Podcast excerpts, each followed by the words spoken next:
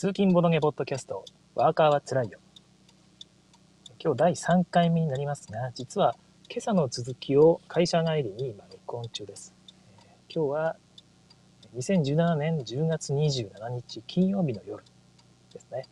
ちょっと午前中に録音した内容が消えてしまったということで、急遽そのね、急遽その後すぐに10分ぐらいでバーッと内容をもう一回撮り直したんですが、まあ、ちょっと全然足りなくて、結局続きということになってしまいましたので、えー、内容がね、エッセンの話題ということで、来週ね、あの月曜日頭まで更新ないってことに気づきまして、エッセン終わっちゃうじゃんということで、えー、今、会社にあるに急遽続きをもうね、エッセンの話題終わらしちゃおうということで、今録音しております。はい。ということでお付き合いください。えー、同じように車を運転中です。今帰りにえゲーム会に行くので、その前にラーメン食って帰ろうかなということで、えー、ラーメン屋に向かう途中の道のりで録音中です。はい。えー、午前中は、どこまで行ったんでしたっけね？えー、ガンジス、マーリンの話しましたよね。で、えサンタマリアは知りませんっていう話をして、えっ、と、ゲンテスですね。ゲンテスの話でもう時間がないからっていうことで止まってしまったんですよね。はい。えー、午前中第2回の部分はそういう話をしておりました。特にそのクレメンス・フランツ、ね、という話も出てましたよね。はい。そんな感じでしたね。はい。ということで続きとしてゲンテスの話をしたいと思います。すでにこの話2回目なので、午前中に消えた分をもう1回喋るので、ひょっとしてなんか変な感じになるかもしれないですが、ゲンテスは、自分は YSK さんに結構前に遊ばせていただいたんですよね。その、まだ日本で流通してない頃に、全然まだ話題になってない、話題にはなってたのかなその、話題になり始めた頃に、結構早い段階で遊ばせていただいて、自分は全然知らなかったんですけども、あの、非常にあの斬新なメカニクスがいくつかある、非常に楽しいゲームでございました。で、えー、何が新しいかっていう部分なんですが、ゲンテスの新しいところは、ワーカープレイスメントっぽいゲームなのにワーカーを置かないと。で、その代わりに、ワーカーを置く代わりに、そこに置かれているタイルを取ってアクションをするっていうところになっています。えー、つまり、アクションマスがいくつかあって、まあ、普通はそこにワーカーを置くんですが、そこのアクションマスにコストが書かれたタイルがいくつか置いてあるんですね。で、コストにばらつきがあって、高いものと安いものがあると。ということで、そのアクションを早くした人は、安いコストでそのアクションを起動することができるという感じになっています。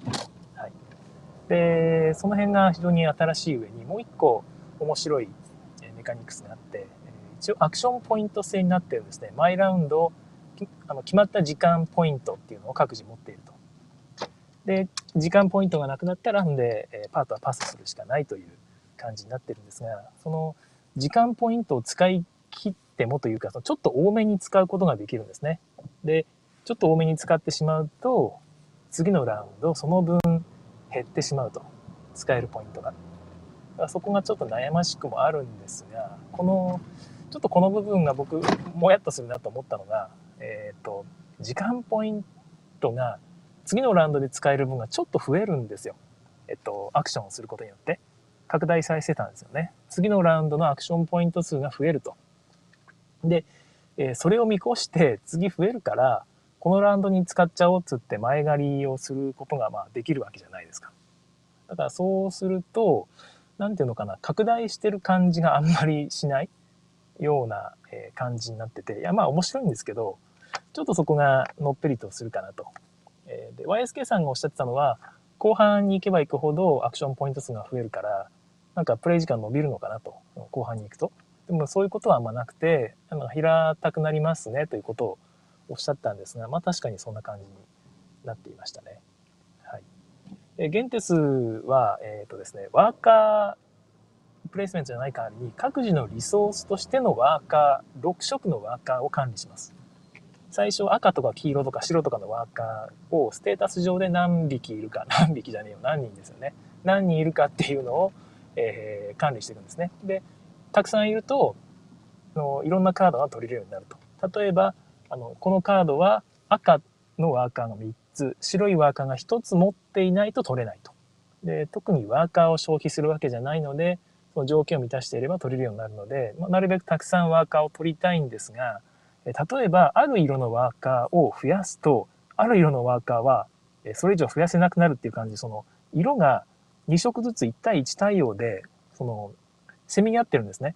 ある色を増やすとその分ある色が減らさなきゃいけないみたいな感じになってるところがちょっとまだ斬新ですが自分がやった感じではそこまで効いてるような感じはしなかったかな。どうだろうな。はい。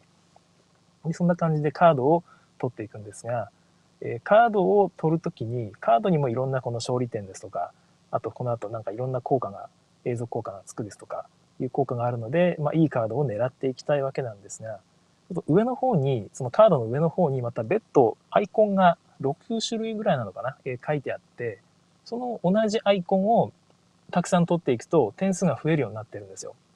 で僕はあのこの今かざっとね説明してる中で割とシンプルに言ってますけど他にも陣取りとか結構いろんな要素があって頭が混乱する状態になっているところにさらにアイコンも揃えろって言われたのでもう混乱してしまって自分はちょっとトゥーマッチ感があったんですよね。でそこまで考えることがあんまできなかったのではい、あ、リンさんいらっしゃいました。聞けましたかね？ありがとうございます。はい。で、ま、できなかったもので、どうなのかなっていう、その、アイコンを揃えるまでいかなかったんですね。で、アイコン揃えるって言っても、結局その効果が高いやつ欲しくなるじゃないですか。で、効果が欲しいやつ取っていくと、まあなんていうか、たまたま揃うことがあるんですね。あ、これもいいやつだし、持ってるアイコンと一緒だ、みたいな。でそういうたまたまが割とね、なんか大きい点数差を乱してるような気がして、うーんっていう思いを何度かしました。はい。なんかね、ゲンテセの文句言ってるみたいですけど、結局、複雑さがそこそこあるゲームは自分はね、初回はなかなかね、全部楽しめないっていうことなのかなという気がします。もう一回ぐらい遊んだら、いや、これ面白いなってなる気はしますよね。はいまあ、そんなゲームですね、ゲンテス。今のところ日本に入ってくる予定がないみたいで、ね、手に入れた人はね、お前ゲンテス手に入れた？え俺まだみたいな そういう、あのー、今自慢合戦というか、持ってる人は羨ましいねっていう感じになってるみたいです。はい。えカリマラ、次行きましょうね。カリマラというゲームですね。えー、すごい、ね、強烈なタイトルですよね。日本人からするとね。えー、なんかイタリアかどっかの都市の名前だということですね、カリマラ。で、僕知らなかったんですけども、これ、10days TV の企画で、箱絵でいいと思ったもの判断しろってやつ僕これ上げさせていただいたんですけども、ルールブックをパッと開いて見てみると、まあ、詳しく読んでないんですが、なんかね、2016年のヒッポダイスの賞を取ったみたいな感じのことが書かれてるんですね。なんか、うん、はっきり書かれてなかったんでちょっとわかんないんですけど、まあ、そういうゲームだったんだと思って、ちょっと期待ですよね。そういう、一応権威づけされてるっていうのは。いいですよね。で、とにかくイラストが綺麗、イラストっていうかアートワークが綺麗というか、可愛い、可愛らしい、可愛い綺麗、あの、ファンシー、いや、なんて言っていいのかな。いや、とにかく僕はすごく好みですね。これすごく欲しくて、はい。なんだ、あ、はいはいはい。すいません。あの、入力ができないっていうですね。Zcast を使っていうアプリを使うと、ここの、このポッドキャストのライブの配信にチャジャ入れができるんです。コメントができるんですが、日本語にね、うまく対応してないみたいで、コメントを入力する部分に日本語がうまく入らないらしいです。でそういう方は、一回メモ帳かなんかに入力した内容をコピペしてみてください。すいません。はい。そんな感じらしいです。なんかね、えー、デデデデデキナケケケケケケキナククク逆みたいな、えー、変なコメントが 入っています。すいません。はい。ということで、カリマラに戻りますと、えっと、ルール軽く見ると、あ、そうかと、とにかく綺麗ってことですよね。とにかく綺麗で欲しいんですが、ルールを見ると結構真面目に作ったゲーマーズゲームだなという、えー、そういう印象です。なんかその、3×3 のアクションマスが中央にあるんですね。アクションマスが中央にあって、で、そこになんか毎回ランダムセットアップで9つのアクションがその配置されると。で、場所はまあ毎回決まってないですよね。結局ランダムだから。で、そのアクションにこう自分のディスクを1枚配置して、えアクションをするんですが、配置する場所がアクションとアクションのマスの間なんですね。で、間に1枚配置すると、えー、その両側の上下だったり左右だったりすると思うんですが、そのアクションが両方実行できるという感じらしいです。で、まあ、両方っていうか、まあ、1箇所でもいいらしいんですが、で、なんかね、その、同じ場所に4回ディスクが溜まると、えー、なんか決算が起こるのかな。なんかそんな感じのイベントが起こるみたいな、えー、いうふうに読めましたね。まあなんか聞くからにゲーマーズゲームで、いや、あの、可愛らしい感じのイラストからはちょっとね、想像つかないというか、むしろ願ったり叶ったりなんですが、そんな感じでカニマラ、すごく面白さだなと思います。一回やってみたいですよね。っていうか、欲しいけど、どうやったら手に入るんだろう。なんだっけ？えー、そうですよね。はい。日本でまだ取り扱ってくれる人は、ね、いなかったはず。はい。ということです。えー、次がシーアン。シーアンはちょっとごめんなさい。全然チェックしてないです。で、パスですね。はい。そうなんですよね。カリマラ、おっとっと、ヤスさんですね。ボス立て中のヤスさん、ありがとうございます。カリマラは僕もね、箱絵だけで見て、まあ箱絵だけのゲームなんだろうなと思ったら、そうじゃなかったっていうのがすごいですよね。はい。えー、リワールド。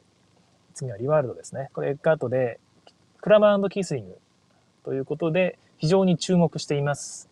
ですけれども、僕は毎回思うのが、クラマーさんの作るゲームって地味なんですよね、そのメカニクスが。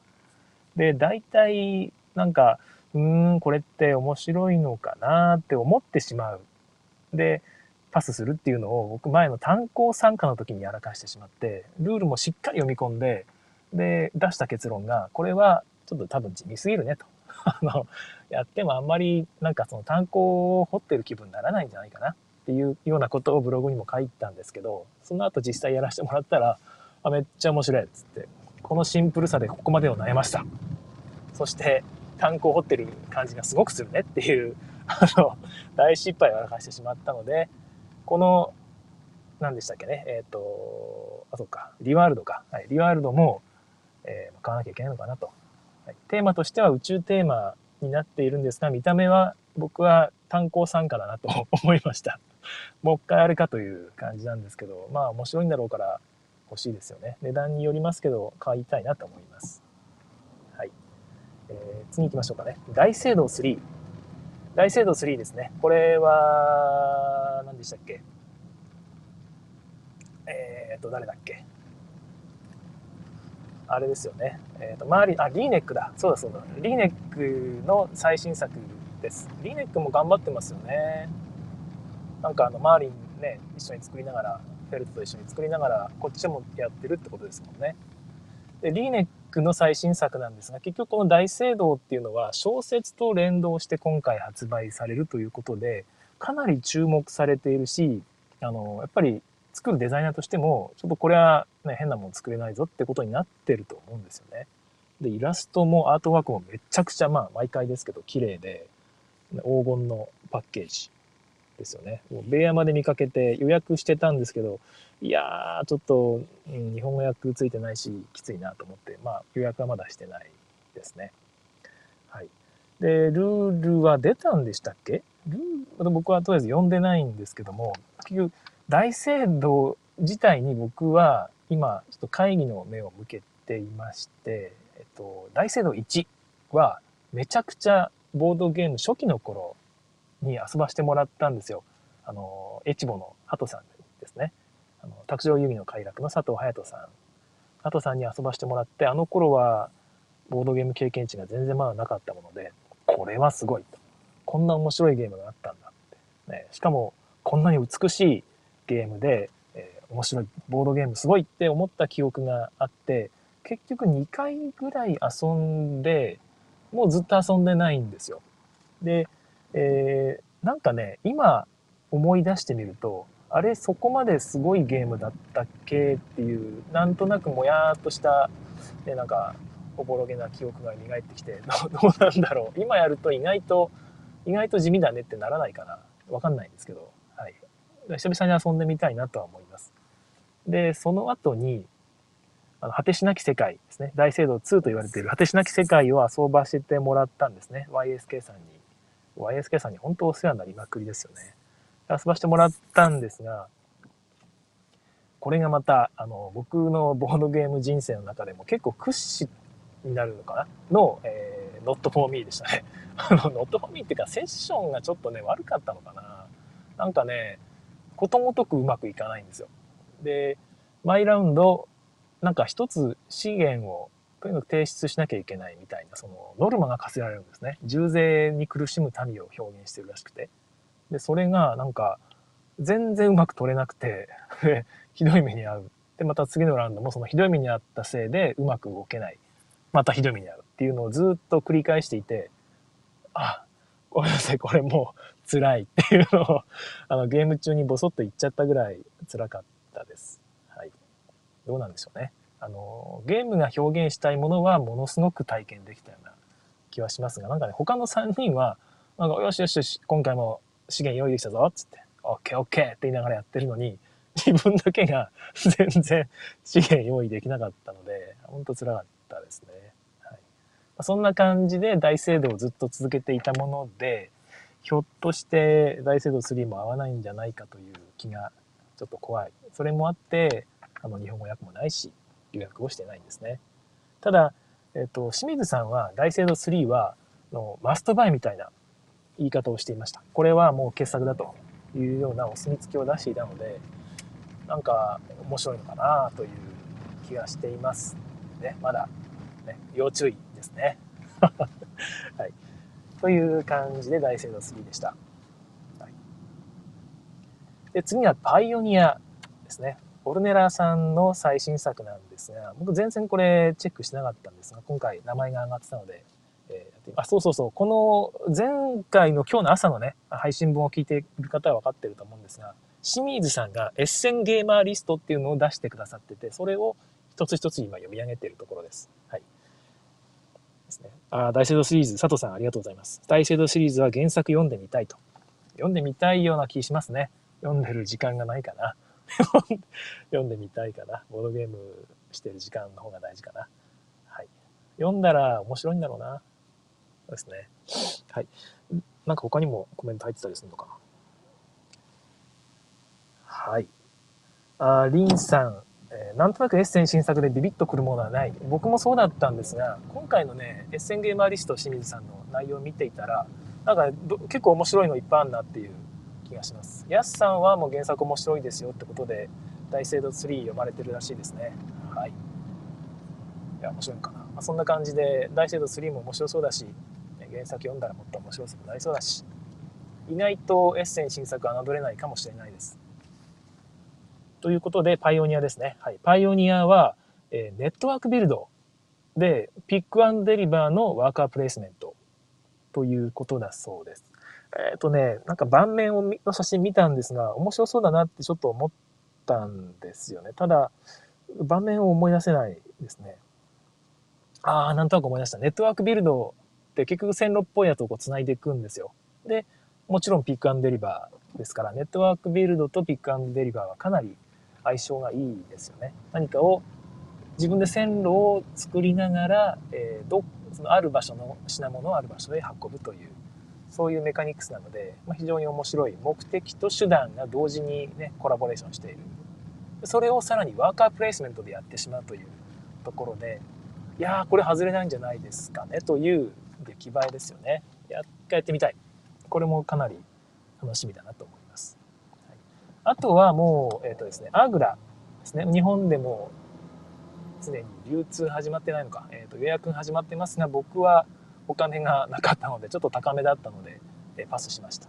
そして、あの、もう一個ですね、キーパー。キーパーはキーフラワーシリーズの最新、キーフラワーシリーズじゃないのキー、キーシリーズの、え最新作なんですが、えキーパーというやつは、キーフラワーの、えタイルに他の人に置いてもらう、ワーカーを置いてもらうと、そのタイルをね、ラウンド終了時に、えタイルの上に乗ってるワーカーもらえちゃうよっていうあのメカニクスが、もう一回使われてるらしいんですよね。で、パッケージの感じもキーフラワーとやっぱり一緒で、まあ、ずっとね、一緒なんで。で、値段が1万2000円 ということで、まあいろいろ考えたんですけど、僕ね、キーフラワー好きだし、キーパーもきっと楽しめるなと思ったんですが、いや、僕はもうキーフラワーをもっと楽しみたい。キーパーを買ってる場合じゃない。キーフラワーの拡張を買ったのに、まだね、封も開けてないということで、これはキーフラワーをやり込まなきゃいけないなと自分を言い聞かせて、キーパーは見送りました。買ってもどうせね、1回か2回やって積むんじゃないかな、これ。どうなんだろう。わかんないですね。なんかマニアックな、結構マニアックな内容になってるらしいので、そこも含めて回せないかなという気がしました。面白そうなんですけどね。はい。っていう感じで、エッセンゲーマーリストは以上です。で、まあ、最初に言いましたけど、一応その、清水さんの一押しとしてはパルサーということですよね。ダイスゲームのパルサーということだそうです。ただこの一押しは、あくまでもその、エッセンの会場で入っているそのアンケート。何でしたっけ？えっと、スカウトアクションか。えー、スカウトアクションっていうアンケートの1位になるのがこれじゃないかという判断だったみたいですね。えーと、僕全然パルサー知らなかったんで、どうなんだろうなとは思ってるんですけどね。果たしてどうなるでしょう。クランズ・オブ・カレドニアとかもね、なんか僕1位になってもいいんじゃないかなと思ったんですけどね。どうなんだろう。はい。そんな感じですね。はい、リンさん。ダウンタイム中に読めば全て解決。原作をね。あの、大聖堂3の原作をね。123ってありますからね。ちょっと長いですよね。っていうか僕は2は not for me だったって言ってるじゃないの。今更読まないですね、やっぱり。はい。という感じですが、まだもうちょっと時間があるので、それ以外になんとなく気になったものというか、まあ、たまたま目についたものを挙げていきます。えー、一つ目、マジェスティ。マジェスティはもう予約は開始してないのかな？一応日本流通が決まっているものですね。えっ、ー、と、宝石のきらめきのマーク・アンドレによるえハンスからの新作です。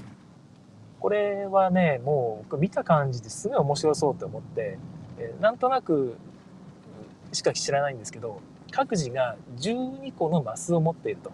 アクションマス。で、そこに、え中央に並んでいるカードから1枚取って、そのアクションマスに置くと、なんか特別な効果、その取ったカードとアクションマスの組み合わせによってなんか特別な効果が得られる。っていうのを12回各自が繰り返すだけということで聞いたらねあそんなシンプルなのめっちゃ面白そうって思ったんですよね。どうなんですかね。でも、え清水さんはあんまり褒めてなくていやこれすごくいいなと思ったんですけどめちゃくちゃ欲しいですよね。マジェスティです、はい、もう一つが、えー、窓際の幽霊。